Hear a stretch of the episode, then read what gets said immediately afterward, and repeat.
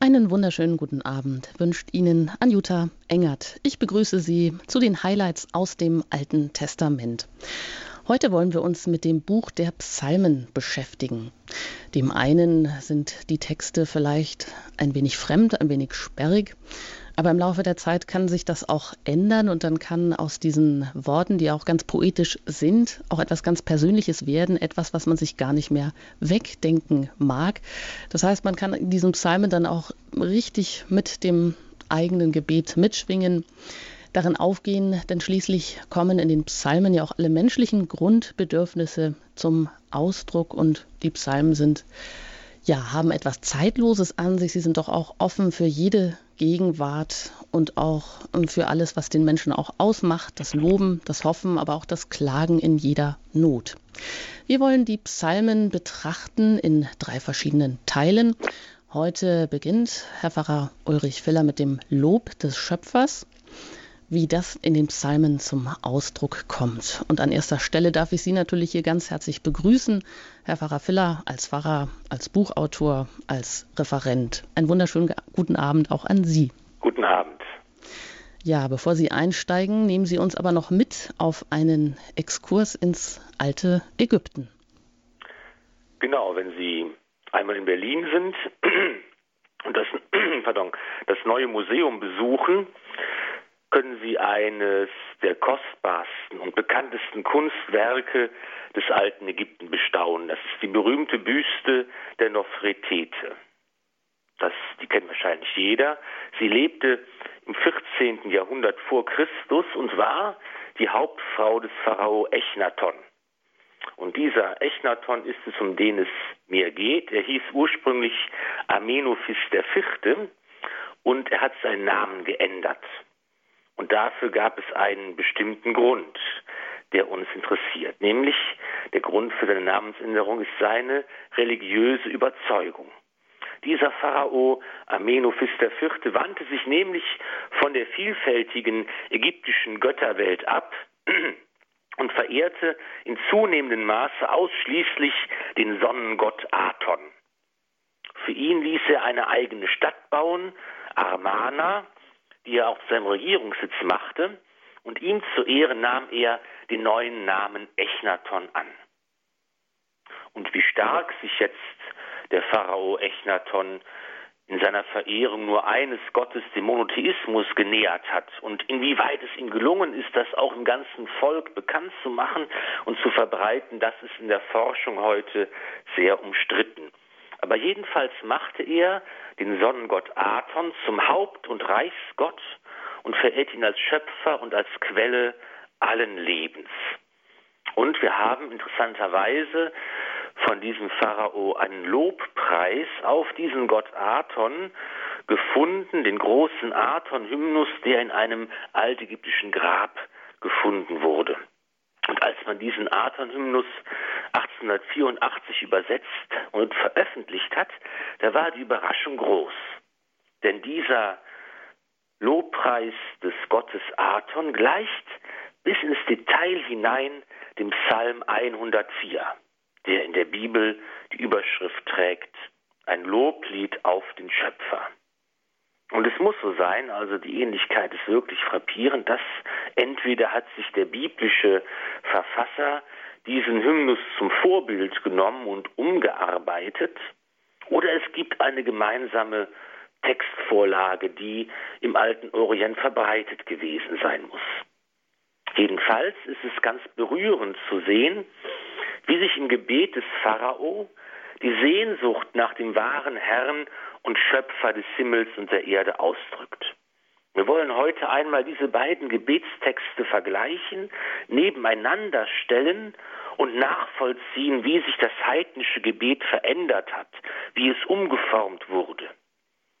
Denn der Beter des Alten Testaments weiß, dass Gott kein Teil dieser Schöpfung ist. Er ist kein Teil dieser Welt. Er ist keine Naturgewalt und auch keine Sonne, sondern er ist Yahweh, der persönliche Gott, der über der Welt und dem Kosmos steht, der seine Schöpfung trägt und im Dasein erhält.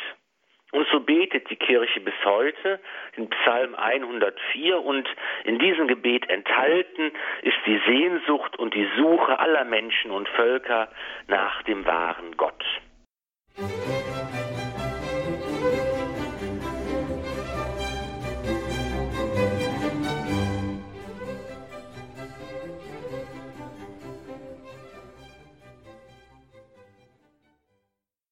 Sie haben eingeschaltet bei Radio Horeb in den Highlights aus dem Alten Testament. Zu Gast ist Pfarrer Ulrich Filler aus Köln. Er legt uns heute das Buch der Psalmen aus in einem ersten Teil. Es geht um den Lob des Schöpfers. Und wie Pfarrer Ulrich Filler eben gesagt hat, hat man einen Hymnus gefunden von einem Pharao Echnaton, der sich dann umgenannt hat. Also Echnaton heißt so viel der, dem Aton dient und er hat sich von der ägyptischen Vielgotterei abgewandt und wollte ihm nur noch diesen einen Sonnengott Aton verehren. Und interessanterweise gleicht dieser Hymnus im Detail sehr genau dem Psalm 104, ein Loblied auf den Schöpfer, so heißt dieser Psalm 104. Und Herr Pfarrer wir hören jetzt mal rein in diesen Aton-Hymnus und dann natürlich auch in den Psalm 104. Im Art von Hymnus heißt es, Schön erstrahlst du am Himmelshorizont, du lebender Aton, du Anfang des Lebens. Wenn du am östlichen Horizont aufgegangen bist, dann hast du jedes Land mit deiner Vollkommenheit erfüllt. Du bist schön und groß, licht und hoch über jedem Land.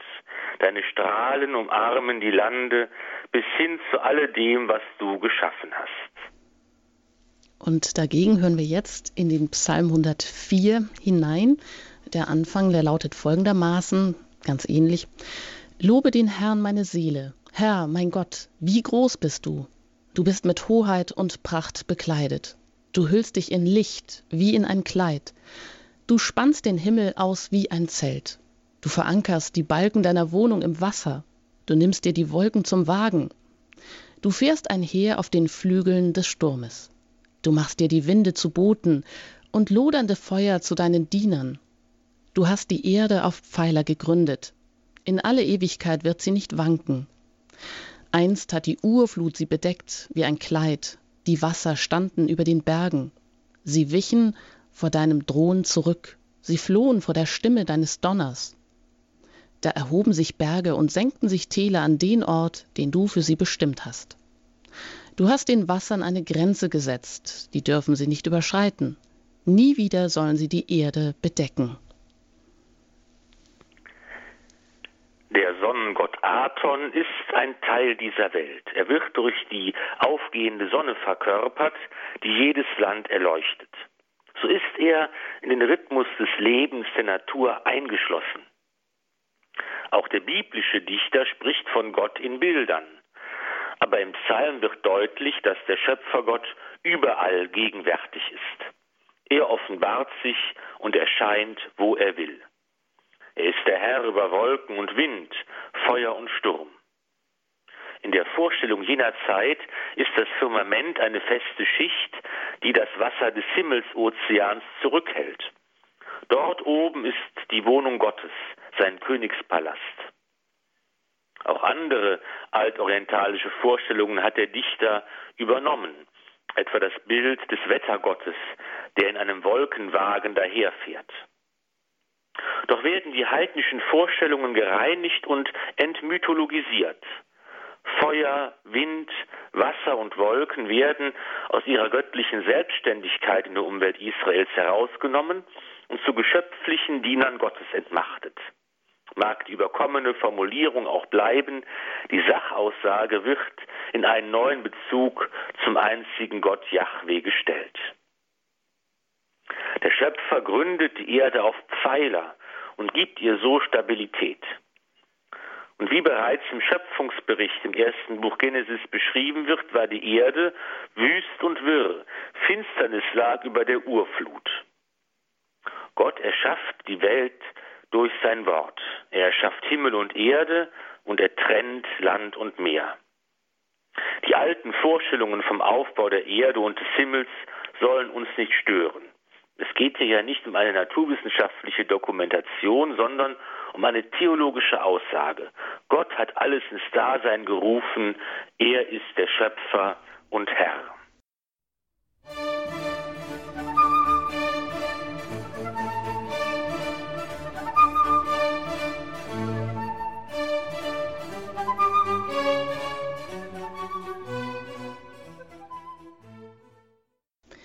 In den Highlights aus dem Alten Testament führt Pfarrer Ulrich Filler heute in das Buch der Psalmen ein. In einem ersten Teil geht es um den Lob des Schöpfers und wir wollen heute genauer uns auch den Psalm 104 anschauen, ein Loblied eben auf den Schöpfer und haben gerade auch angefangen zu vergleichen, den Aton-Hymnus aus dem alten Ägypten, der 1884 gefunden wurde und der auf den Pharao Echnaton zurückgeht der eben, wie gesagt, vor allem diesen einen Sonnengott nur noch verehren wollte.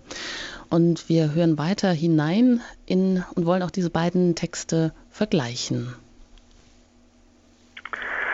Im Aton-Hymnus heißt es, Du schaffst den Nil in der Unterwelt und holst ihn herauf nach deinem Belieben um das Ägyptervolk am Leben zu erhalten, so wie du sie geschaffen hast, du, ihrer aller Herr, der sich abmüht mit ihnen, du Herr des ganzen Landes, der du für sie aufgehst, du Aton des Tages, groß an Ansehen aber auch die Gebirgsländer in der Ferne. Du machst, dass sie leben können, denn du hast einen Nil an den Himmel gegeben und er steigt für sie herab.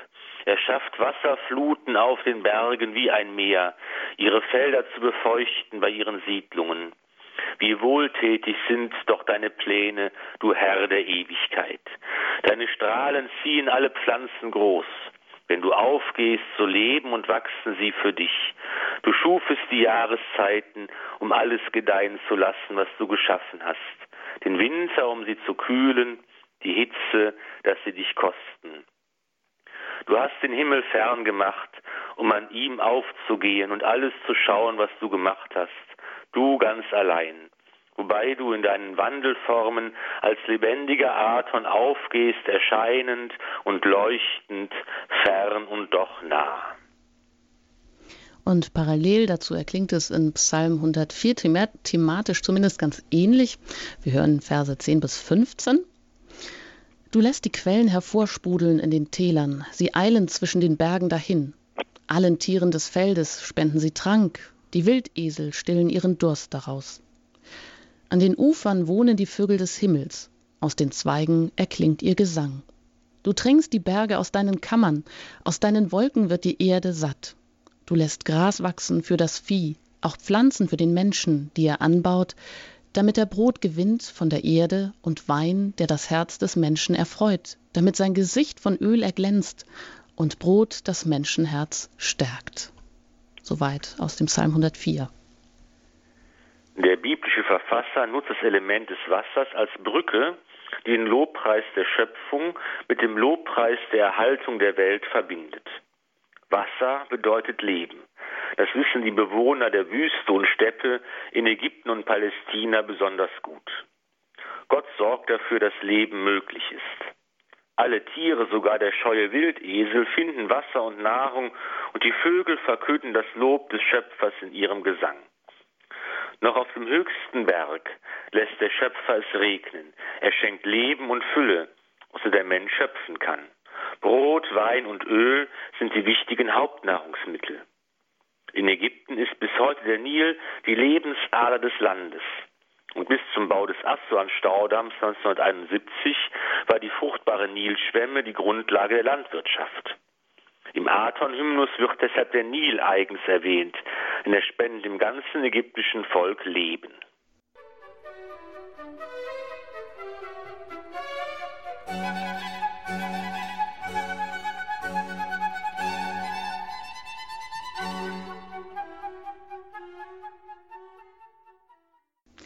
Wir laden Sie ein, hier bei Radio Horeb mit uns das Buch der Psalmen zu betrachten. Mein Name ist Anjuta Enger, zu Gast ist Pfarrer Ulrich Filler. Er führt uns ein in die Psalmen, vor allem auch in das Loblied auf den Schöpfer, Psalm 104, den wir vergleichen mit dem Aton Hymnus, auch ein Loblied auf den Schöpfer aus dem alten Ägypten vom Pharao Echnaton. der äh, gefunden wurde und der eben sehr stark auch diesem Psalm 104 ähnelt. Herr Pfarrer Filler, wir hören weiter noch in den Aton-Hymnus hinein. Alles Vieh freut sich über sein Futter, Bäume und Kräuter grünen. Die Vögel flattern in ihren Nestern, ihre Flügel erheben sich in Anbetung vor deinem Geist. Alle Lämmer hüpfen umher, die Vögel und alles, was flattert, sie leben, denn du bist aufgegangen für sie. Du schufest die Jahreszeiten, um alles gedeihen zu lassen, was du geschaffen hast. Den Winter, um sie zu kühlen, die Hitze, dass sie dich kosten. Du hast den Himmel fern gemacht, um an ihm aufzugehen und alles zu schauen, was du gemacht hast, du ganz allein, wobei du in deinen Wandelformen als lebendiger Aton aufgehst, erscheinen und leuchtend, fern und doch nah. Alle Löwen sind aus ihren Höhlen gekommen, alles Gewürm beißt. Die Erde liegt in Schweigen, denn der sie schuf, ist in seinem Horizont zur Ruhe gegangen. Und gleich lauten die Passage im Psalm 104, Vers 16 bis 21. Da heißt es, Die Bäume des Herrn trinken sich satt, die Zedern des Libanon, die er gepflanzt hat. In ihnen bauen die Vögel ihr Nest, auf den Zypressen nistet der Storch. Die hohen Berge gehören dem Steinbock, dem Klippdachs bieten die Felsen Zuflucht. Du hast den Mond gemacht als Maß für die Zeiten. Die Sonne weiß, wann sie untergeht. Du sendest Finsternis und es wird Nacht. Dann regen sich alle Tiere des Waldes. Die jungen Löwen brüllen nach Beute, sie verlangen von Gott ihre Nahrung. Strahlt die Sonne dann auf, so schleichen sie heim und lagern sich in ihren Verstecken. Jetzt wird das große Panorama des Lebens entfaltet. Gott schenkt Überfluss. Selbst die mächtigen Zedern erhalten mehr Wasser, als sie brauchen. Vom höchsten Gipfel bis zur tiefsten Höhle ist alles geordnet, sinnvoll und harmonisch eingerichtet. Und selbst das Brüllen der jungen Löwen ist ein Gebet, das den Schöpfer lobt. Der Gedanke, dass auch die Vögel ihre Flügel zum Gebet, zur Anbetung erheben, taucht auch im Aton-Hymnus auf. Doch bei aller Ähnlichkeit geht der Psalmtext einen entscheidenden Schritt weiter. Es wird ganz deutlich gemacht, dass Sonne und Mond keine Göttergestalten sind, sondern zu der von Gott geschaffenen Welt gehören und eine feste Aufgabe haben. An ihnen lesen die Menschen die Zeit ab. In Israel und Babylon rechnete man ja in Mondjahren und durch sie wird das Leben in einen festen Rhythmus eingeteilt.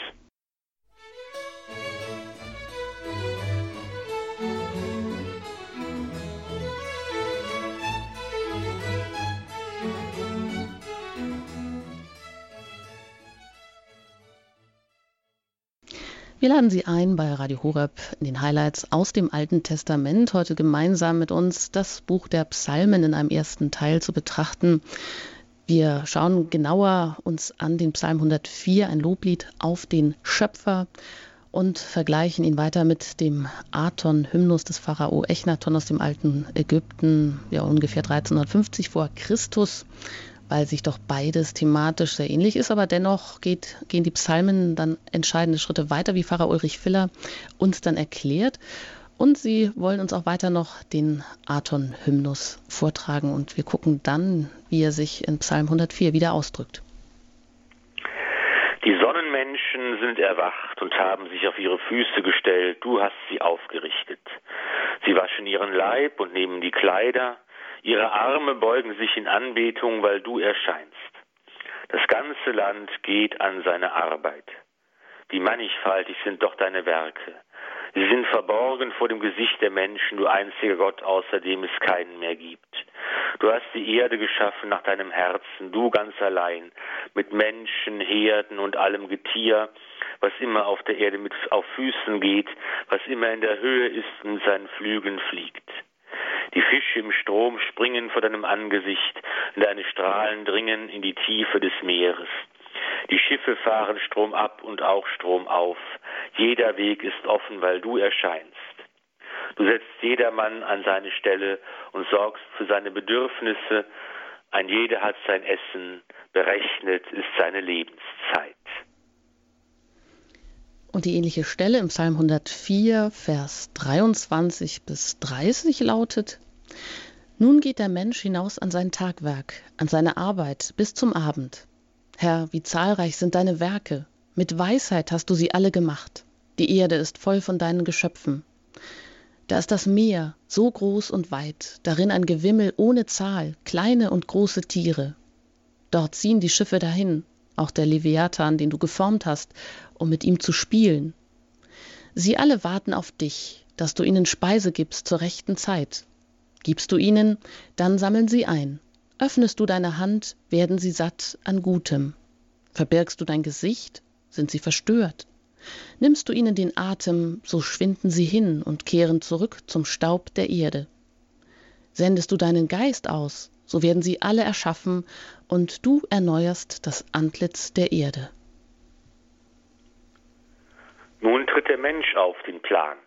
Harmonisch fügt er sich in das Schöpfungswerk ein. Er hat seine feste Aufgabe. Im Aton-Hymnus wird das Aufstehen und Ankleiden detailliert beschrieben. Auch das Gebet gehört zu den Vorrichtungen des Morgens. Der heidnische Hymnus preist die Vielfältigkeit der göttlichen Schöpfung wie der biblische Psalm. Vor unserem geistigen Auge erblicken wir das Meer, den Ozean mit der Fülle seiner unglaublichen Geschöpfe. Der Leviathan ist eine alte mythische Figur, ein Ungeheuer, ein Drache, der das Chaos des Anfangs und des Urmeers verkörpert und der bis heute in den Legenden von Seeungeheuern fortlebt. War er in heidnischen Vorstellungen ein böser, gleichberechtigter Widerpart Gottes, ist er für den Psalmisten nur ein weiteres Geschöpf, ein Spielzeug in den Händen des Schöpfers. Mensch und Tier, Natur und Welt werden von Gott am Leben erhalten. Seine Schöpfung ist noch nicht vollendet. Sie geht immer weiter, Tag für Tag. Gott hält alles im Dasein. Und das ist der Grund dafür, wenn wir auch heute noch bei Tisch für die Gaben Gottes danken. Manchmal tut es mit den uralten Worten vom Psalm 104. Alle Augen warten auf dich, o oh Herr. Du gibst Speise zur rechten Zeit. Du tust deine milde Hand auf und erfüllest alles, was da lebt, mit Segen. Heinrich Schütz hat dieses bekannte Tischgebet im 17. Jahrhundert vertont. Es ist ein wahrhaft atemberaubender Gedanke, dass sich ein großes Band von Pharao Echnaton über die Welt des Alten Testaments bis in unsere Tage spannt. Ein Band, das uns alle im dankbaren Lobpreis des Schöpfers vereint. Abermals erkennen wir, wie der biblische Psalmtext den heidnischen Hymnus übersteigt, wenn er das Verhältnis von Schöpfung und Schöpfer beschreibt. Wir leben unter dem göttlichen Blick. Gott sah alles an, was er gemacht hatte. Es war sehr gut. Gottes Blick ist nicht streng und kontrollierend. Gott ist kein himmlischer Polizist, der uns überwacht. Er schaut uns an mit einem Blick voller Liebe, mit einem Blick, der Leben und Freiheit ermöglicht. Wir haben Ansehen vor Gott. Unser Leben ist in seinen Augen kostbar. Wenn er sein Antlitz verbirgt, uns den Atem nimmt, müssen wir vergehen. Wir sind im Innersten und zutiefst angewiesen auf den Schöpfer, der uns trägt und hält. Die ganze Schöpfung ist ein Werk des Heiligen Geistes. Bereits im Psalm wird angekündigt, was sich am Pfingsttag vollendet. Der himmlische Vater und der erhöhte Herr senden den Heiligen Geist, der uns zu einer neuen Schöpfung macht und das Antlitz der Erde erneuert.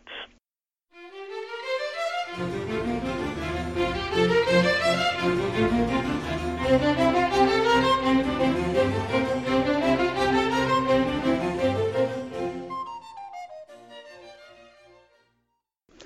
Wir betrachten das Buch der Psalmen hier bei Radio Horeb in den Highlights aus dem Alten Testament. Mein Name ist Anjuta Engert.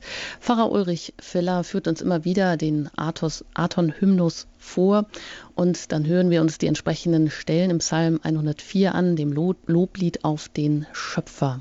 Wie geht es denn jetzt weiter im Aton-Hymnus, Herr Pfarrer Filler? Jetzt kommen wir zum letzten Teil, zum Ende. Da heißt es, die Welt befindet sich auf deiner Hand, wie du sie geschaffen hast. Wenn du aufgegangen bist, leben sie. Gehst du unter, so sterben sie. Denn du bist die Lebenszeit selbst, man lebt in dir. Die Augen schauen die Vollkommenheit, bis du untergehst. Es ruhen alle Arbeiten, wenn du untergehst zur Rechten. Wenn du wieder aufgehst, so lässt du jeden Arm sich rühren für den König und Eile ist in jedem Bein, seit du die Erde gegründet hast.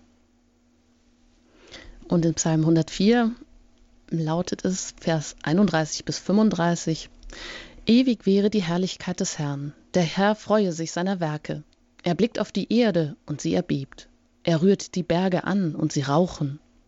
Ich will dem Herrn singen, solange ich lebe, will meinem Gott spielen, solange ich da bin. Möge ihm mein Dichten gefallen. Ich will mich freuen am Herrn, doch die Sünder sollen von der Erde verschwinden, und es sollen keine Frevler mehr da sein. Lobe den Herrn meine Seele. Halleluja. Der Mensch lebt in Gott. Diese Überzeugung teilen Echnaton und der biblische Beter. Für den Pharao ist der Sonnengott der Urgrund von allem, die Lebenszeit selbst. Alles hängt von ihm ab. Geht die Sonne unter, kommt das Land zur nächtlichen Ruhe. Geht sie auf, rührt sich jeder Arm und jedes Bein. Den biblischen Beter führt sein Staunen über die Wunder der Schöpfung zum Lobpreis. Er will dem Schöpfer singen und spielen und seine einzige Sorge besteht in der Frage, ob die bescheidene Dichtung dem großen Gott gefällt. Dann aber schreit der Dichter noch einmal auf. Sünder und Frevler soll es nicht mehr geben. Denn Sünder und Frevler wenden sich ja ab von Gott und seinem liebevollen, lebenspendenden Blick. Sünde und Sünder sind für den Verfasser des Psalms noch identisch. Und die Sünde hört nur dann auf, die harmonische, wunderbare Schöpfung zu stören, wenn die Sünder und Frevler verschwinden. In vielen Kulturen hat das Bild der Sonne eine wichtige Bedeutung. Für Echnaton verkörpert sie den Sonnengott Aton. Die alten Griechen verehrten den Sonnengott Helios. Die alten Römer den unbesiegbaren Sonnengott, den Sol Invictus, dessen Fest am 25. Dezember gefeiert wurde. Nach dem alten Kalender war dies der Tag der Wintersonnenwende, an dem auch die Germanen ihr Lichtfest feierten. Als die Kirche darum im vierten Jahrhundert begann, Weihnachten zu feiern, ursprünglich gab es ja nur das Osterfest, bestimmte die lateinische Kirche des Westens diesen Termin für das Fest der Geburt des Herrn. Denn schließlich bedeutet Weihnachten, dass die wahre Sonne erschienen ist. Jesus Christus, die Dunkelheit des Todes hell macht mit seinem Licht. Und bis heute sind unsere Kirchen meist nach Osten ausgerichtet. Dort im Sonnenaufgang erkennen wir den wahren, unbesiegbaren Gott, die Sonne unseres Heils.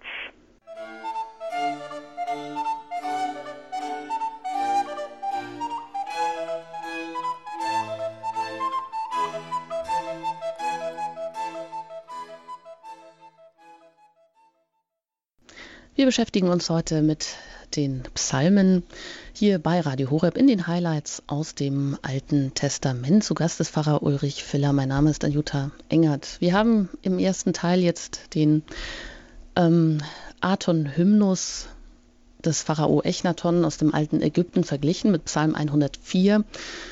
Aton ist der Sonnengott und die Sonne spielte in allen Kulturen natürlich die entscheidende Bedeutung. Wir wissen alle, wie wichtig das Licht ist für das Leben und auch Christus ist ein Sinnbild für die Sonne. Aber das ganze Loblied auf den Schöpfer ja, stellt uns eigentlich die wunderbare Schöpfung dar, aus der wir dann auch herauslesen können, dass Gott sich zeigt als Abglanz hier in dieser Schöpfung, Herr Pfarrer Filler.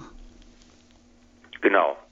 Das Erste Vatikanische Konzil hat gelehrt, durch seine natürliche Vernunft kann der Mensch Gott aus dessen Werken mit Gewissheit erkennen. Wenn wir also die Schöpfung betrachten, die Welt, die Natur, dann kann man daraus mit Gewissheit erkennen, dass es einen Schöpfer geben muss, der das alles ins Dasein gerufen hat. Gott offenbart sich also in seiner Schöpfung und das wussten bereits die Beter des alten Bundes. In einem anderen Psalm, in Psalm 19, wird besungen, wie die Natur selbst, wie Himmel und Firmament, die Herrlichkeit des Schöpfers rühmen. Und in den Psalm 19 hören wir jetzt einmal hinein. Da heißt es, die Himmel rühmen die Herrlichkeit Gottes, vom Werk seiner Hände kündet das Firmament. Ein Tag sagt es dem andern, eine Nacht tut es der anderen kund, ohne Worte und ohne Reden, unhörbar bleibt ihre Stimme. Doch ihre Botschaft geht in die ganze Welt hinaus, ihre Kunde bis zu den Enden der Erde. Der Wechsel von Tag und Nacht gibt Zeugnis vom Schöpfer aller Dinge, die Welt geschaffen und ihr eine Ordnung gegeben hat. Wer hinsieht, kann aus dieser Ordnung der Welt auf den einen Schöpfer schließen, der der Ursprung dieser Ordnung ist. Auch die Sonne ist ein solcher Zeuge. Sie kündet von der Größe und Schönheit des Schöpfers, indem sie am Himmel ihre Bahn läuft. Und so heißt es weiter in Psalm 19. Dort hat er der Sonne ein Zelt gebaut. Sie tritt aus ihrem Gemach hervor wie ein Bräutigam. Sie frohlockt wie ein Held und läuft ihre Bahn. Am einen Ende des Himmels geht sie auf und läuft bis ans andere Ende. Nichts kann sich vor ihrer Glut verbergen. Von dem Philosophen Immanuel Kant stammt das berühmte Wort Zwei Dinge erfüllen das Gemüt mit immer neuer und zunehmender Bewunderung und Ehrfurcht, je öfter und anhaltender sich das Nachdenken damit beschäftigt. Der bestirnte Himmel über mir und das moralische Gesetz in mir. Das ehrfürchtige Staunen über das Wunder der Natur hat auch der Beter des alten Bundes empfunden, wenn er nachts vor sein Zelt getreten ist und in den sternübersäten Himmel geschaut hat. Wie klein ist der Mensch vor dem großen Gott. Und das hat er ausgedrückt in Psalm 8. Herr, unser Herrscher, wie gewaltig ist dein Name auf der ganzen Erde. Über den Himmel breitest du deine Hoheit aus. Aus dem Mund der Kinder und Säuglinge schaffst du dir Lob, deinen Gegnern zum Trotz. Deine Feinde und Widersacher müssen verstummen. Sehe ich den Himmel, das Werk deiner Finger, Mond und Sterne, die du befestigt. Was ist der Mensch, dass du an ihn denkst, des Menschen Kind, dass du dich seiner annimmst? Wie klein ist der Mensch vor dem großen Schöpfer, aber gilt nicht auch, wie groß ist der Mensch, der als Abbild Gottes geschaffen worden ist? Gott schuf also den Menschen als sein Abbild, als Abbild Gottes schuf er ihn. Deshalb darf der Mensch ohne Furcht vor Gott leben und seinem Schöpfungsauftrag nachkommen. Seid fruchtbar und vermehrt euch und bevölkert die Erde, unterwerft sie euch und herrscht über die Fische des Meeres, über die Vögel des Himmels und über alle Tiere, die sich auf dem Land regen. Das ist bis heute unser Auftrag, den Garten Eden bebauen und hüten. Und das klingt im Psalm 8, Vers 6 bis 10 so. Du hast ihn nur weniger geringer gemacht als Gott, hast ihn mit Herrlichkeit und Ehre gekrönt. Du hast ihn als Herrscher eingesetzt über das Werk deiner Hände, hast ihm alles zu Füßen gelegt, all die Schafe, Ziegen und Rinder und auch die wilden Tiere, die Vögel des Himmels und die Fische im Meer, alles, was auf den Pfaden der Meere dahinzieht. Herr, unser Herrscher, wie gewaltig ist dein Name auf der ganzen Erde. Seine wahre Größe findet der Mensch im Gebet, in der Anbetung Gottes. Dort findet er sein richtiges Verhältnis zu seinem Schöpfer und so endet Psalm 8, wie er begonnen hat, mit einem Ausruf der Anbetung. Herr unser Herrscher, wie gewaltig ist sein Name auf der ganzen Erde.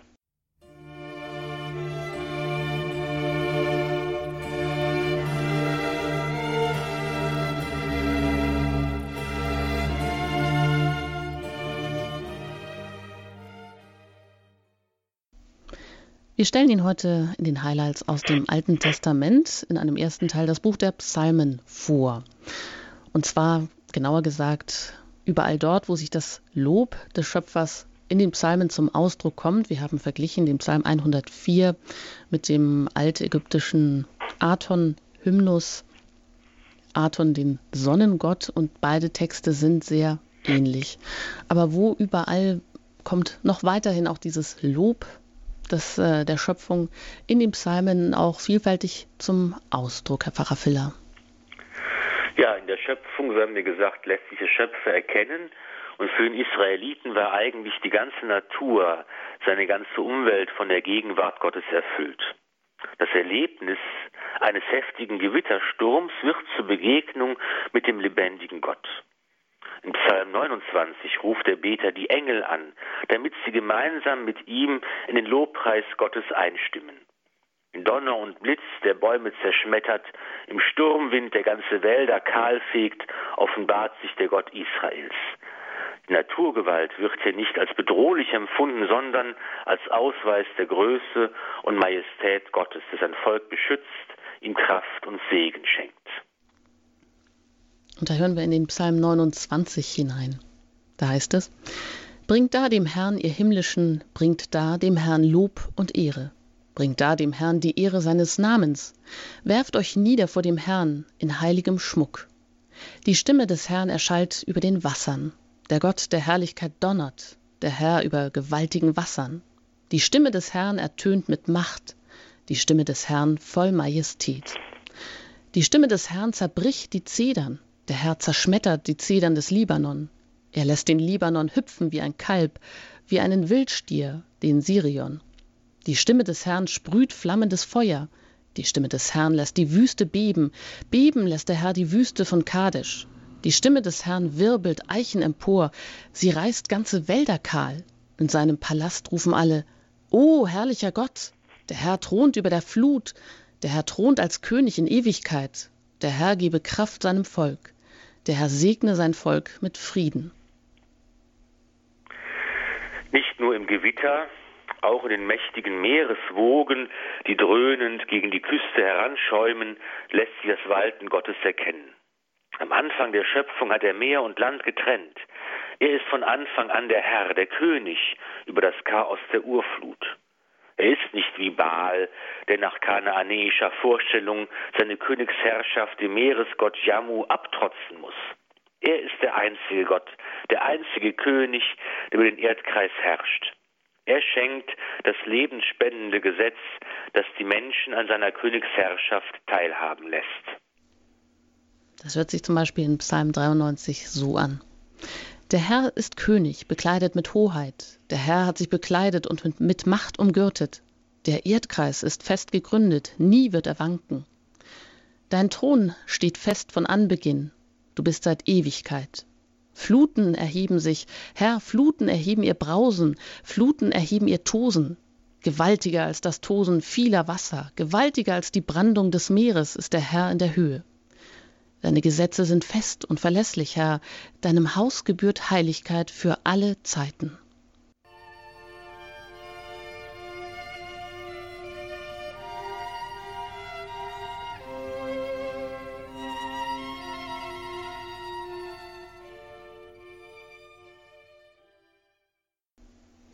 In den Highlights aus dem Alten Testament haben wir heute das Buch der Psalmen in einem ersten Teil betrachtet. Vor allem das Lob des Schöpfers, wie es sich ausdrückt in den verschiedenen Psalmen, vor allem in dem Psalm 104 und haben auch das verglichen mit dem Aton-Hymnus aus dem alten Ägypten, des Pharao Echnaton, der sich von der ägyptischen Vielgötterei abgewandt hat und vor allem diesen einen Sonnengott Aton verehrt hat. Herr Pfarrer Filler, was ist das Besondere denn an diesen Psalmen, die ja doch ja, in Gedichtform sind, sehr poetisch sind, wie Lieder anklingen? Wie unterscheiden sie sich, diese Psalmen, auch von den anderen Büchern des Alten Testaments, die wir hier auch schon betrachtet haben?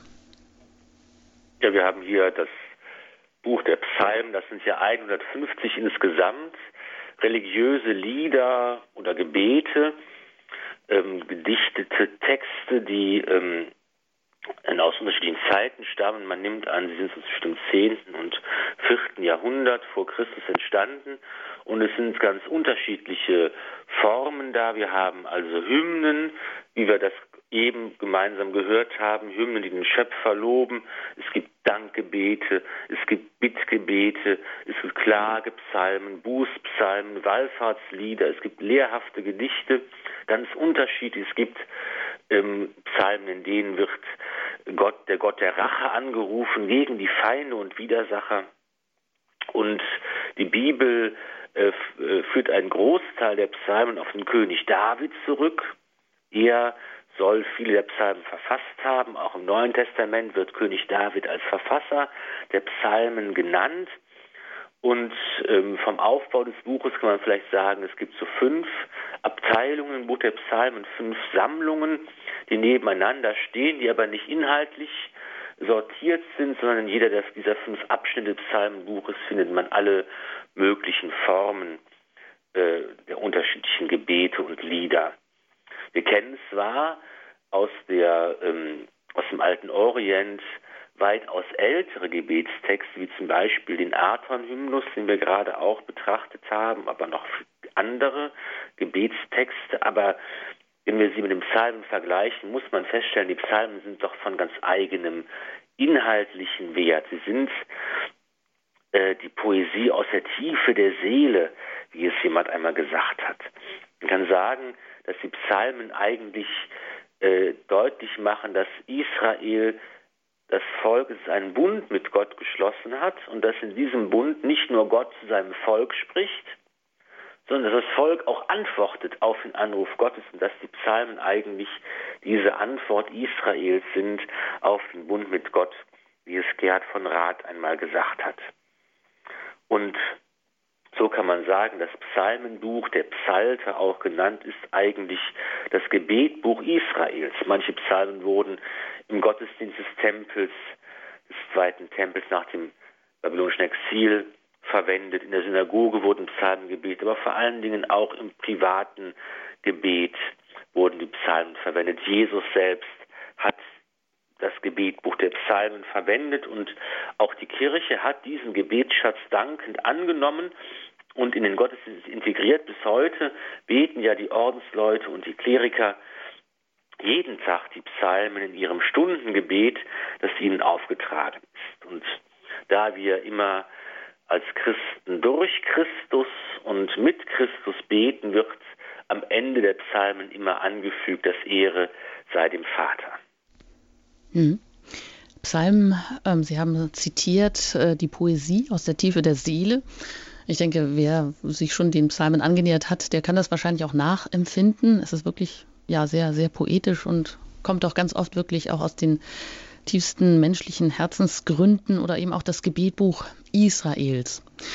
Äh, wir haben am Anfang der Sendung ja ganz intensiv diesen Aton-Hymnus verglichen mit Psalm 104, also den Aton-Hymnus aus dem alten Ägypten. Inwieweit ist das denn sicher, dass der, also dass dieser Hymnus die Grundlage ähm, gab für, die, für den Psalmisten und dass es nicht etwa auch umgekehrt war? Ja, also man ähm, kann das Verhältnis der beiden Texte nicht ganz genau bestimmen. Es ist jedenfalls eins klar, dass es eine inhaltliche äh, Verbindung gibt. Und da gibt es eigentlich zwei Erklärungsmöglichkeiten. Sehr wahrscheinlich ist der Aton-Hymnus älter und der Psalm jünger. Ähm, und es kann entweder sein, dass jetzt der Verfasser des biblischen Psalms sich diesen Aton-Hymnus äh, genommen hat und dass er ihn äh, überarbeitet hat oder die zweite Erklärungsmöglichkeit ist, dass es eine gemeinsame Vorlage gibt, die sowohl Echnaton genutzt hat als auch der biblische Verfasser. Dass es also einen gemeinsamen Text gab, der vielleicht auch weit verbreitet war in jener Zeit. Das kann man aber nicht mehr so ganz genau sagen. Man kann eben nur sehen, was der biblische Verfasser gemacht hat. Er hat eben diesen Text genommen und ihn verändert und eigentlich da nochmal deutlich gemacht, was schon der Glaube Israels ist, dass Gott kein Teil dieser Welt ist, dass, dass die, die Sonne und der Mond keine, keine Götter sind, sondern dass Gott eigentlich über der Welt steht und dass er alles im Dasein hält. Mhm. In dem Psalm kommt ja ganz häufig das Lob zum Ausdruck und das scheint für uns auch heute ganz normal zu sein. Dennoch ähm, gibt es auch Meinungen, nach denen wir als Menschen Gott gar nicht loben dürfen. Ja, dahinter steckt etwas die Vorstellung, dass das Lob sowas wie ein Urteil ist, ein positives zwar, aber dennoch ein Urteil, dass ich also, wenn ich sage, Mensch, das hast du aber gut gemacht, dass ich dann einen anderen beurteile, dass ich also mich über ihn stelle, wenn ich, wenn ich ihn lobe. Und natürlich können wir in diesem Sinne Gott nicht loben. Und in diesem Sinne wollen auch die Psalmen nicht als Lobgebet verstanden werden. Das biblische Lob kommt eigentlich aus dem Staunen heraus, aus dem Danken. Wenn der Mensch vor der Größe und Schönheit Gottes steht, vor seiner Liebe, Allmacht und Güte, daraus erwächst dann der Lobpreis, das preisende Gebet, das nicht ein richtendes Urteil sein will, sondern eine dankbare Anbetung. Eine dankbare Anbetung. Und so gesehen äh, kann man diese Psalmen auch wirklich als Gebetsschatz auffassen. wie das auch im Stundengebet der Kirche der Fall ist. Also alle Priester und Ordensleute beten in diesem Stundengebet mehrmals am Tag immer Ausschnitte oder auch einzelne Psalmen. Jetzt ähm, ist heute die Meinung verbreitet oder vielleicht auch, ähm, ja, das ist einfach so, dass man meint, man betet am besten frei und das kommt dann auch, auch aus dem tiefsten Inneren und ist dann ein ganz persönliches Gebet. Ich kann mich auch gut erinnern, dass ich, ähm, als ich zum ersten Mal eingeladen wurde, mit anderen äh, die Laudes zu beten, das äh, kam mir irgendwo auch fremd an, weil ich es einfach auch nicht kannte. Aber mittlerweile ähm, denke ich, ist es auch ganz wertvoll, wenn man Psalmen auswendig kann und in bestimmten Situationen einfach auch diese vorgefertigten Texte hat, die ja auch ein großer Reichtum sind. Also was macht es also aus, die Psalmen zu beten, vielleicht auch wirklich ein paar auswendig zu können? Ja, es gibt ja ganz verschiedene Formen des Gebets. Das, das, das ähm, innere Gebet, das in mir emporsteigt, das frei formulierte Gebet, das hat auch seine Berechtigung sicher. Aber es ist eben gut, wenn man auch festgefügte, vorgefertigte Gebete hat. Und hier bieten sich besonders die Psalmen an. Ähm, auf, auf, auf den Einwand, dass es doch, warum es denn gut ist, auch mit diesen vorgefertigten Gebeten zu arbeiten, hat eigentlich Erich Zenger der Münsteraner Alttestamentler, der ja hauptsächlich über die Psalmen auch geforscht hat. Als Wissenschaftler hat er einmal eine schöne Antwort gegeben. Er hat gesagt, einmal ist es, ist es gut, auch die Psalmen zu beten, weil es nicht so einfach ist, die eigene Situation und die eigenen Erfahrungen immer adäquat und kreativ im Gebet zu verarbeiten. Und mit den Psalmen haben wir eigentlich hier eine Essenz des Betens aus Jahrhunderten. Und sie können so zum Mittel werden, dass auch wir unsere eigene Situation und Lage aufgreifen, ein Gebet vor Gott tragen können. Und zum anderen bewahren uns die Psalmen davor, in unserem Beten kleinkariert und steril zu werden. Mit ihnen können wir betend lernen, sagt Erich Zenger. Wer die Psalmen betend in sich hineinspricht, wer mit ihnen aus der Tiefe schreit, und wer mit ihnen staunend, dankend aufschaut zu ihm, der in der Höhe thront und sich hinabwendet in die Tiefe, um den Schwachen aus dem Staub aufzurichten und den Armen aus dem Schmutz zu erhöhen, der wird erfahren, dass der Mensch von allem lebt, was der Mund Jahwes ausspricht, nämlich dass er lebt vom Brot und vom Wort, die Gott gibt. Vielen Dank, Herr Pfarrer Ulrich Filler, für diesen ersten Teil zu den Psalmen. Wie gesagt, zwei weitere folgen noch. Ein, der nächste Teil in der nächsten Sendung. Da wird es dann um jene Psalmen gehen, die die Heilsgeschichte widerspiegeln. Und in einem dritten Teil wollen Sie dann auch noch die Psalmen als persönliches Gebet betrachten. Bevor Sie gleich noch ein Gebet mit uns sprechen, uns den Segen spenden, darf ich ganz kurz noch ähm, darauf hinweisen, dass Sie wie immer diese Sendung auch im Podcast-Angebot noch einmal herunterladen können unter www.horeb.org. Die ganze Sendereihe ist auch in Buchform erschienen, beziehungsweise sie erscheint immer abschnittweise. Die ersten fünf Bände zu den Highlights aus dem Alten Testament sind im FE Medienverlag von Pfarrer Ulrich Filler erschienen. Ich darf mich an dieser Stelle bei Ihnen bedanken. Alles Gute, Ihre Anjuta Engert. Wir schließen mit einem Gebet von Romano Guardini. Immerfort empfange ich mich aus deiner Hand. Das ist meine Wahrheit und meine Freude. Immerfort blickt mich dein Auge an und ich lebe aus deinem Blick, du mein Schöpfer und mein Heil. Lehre mich in der Stille deiner Gegenwart das Geheimnis zu verstehen, das ich bin und dass ich bin durch dich und vor dir und für dich. Amen. Segne euch der allmächtige und gütige Gott, der Vater und der Sohn und der Heilige Geist. Amen. Gelobt sei Jesus Christus. In Ewigkeit. Amen.